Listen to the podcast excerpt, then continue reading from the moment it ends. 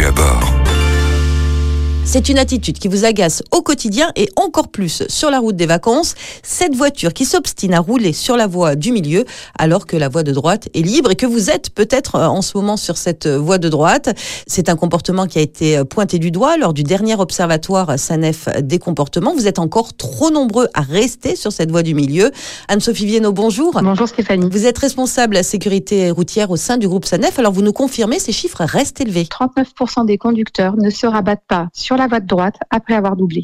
Le week-end, c'est plus d'un sur deux qui reste sur la voie du milieu. Alors en fait, c'est un comportement qui évolue très très peu depuis la naissance de l'Observatoire SANEF des comportements en 2012. Rester sur la voie du milieu peut sembler confortable aux conducteurs qui n'ont pas besoin de mettre le clignotant, de se rabattre, de redoubler, puisqu'ils vont devoir redoubler 300 mètres plus loin. Sauf que cette attitude, elle est non seulement interdite, mais en plus elle est dangereuse. Et la dangerosité de ce comportement est méconnue. Alors dangerosité car elle oblige à des manœuvres hasardeuses, hein, passer de la voie de droite à la voie la plus à gauche, car le conducteur au milieu roule à faible allure, ou bien doubler bien involontairement par la voie de droite. Dans tous les cas, pour vous, euh, Patrice Ficheux, créateur des centres Centaure et spécialiste de la route, euh, cette attitude n'est pas acceptable. Quand je vois effectivement des gens en permanence sur la voie du milieu, j'appelle ça des feignants.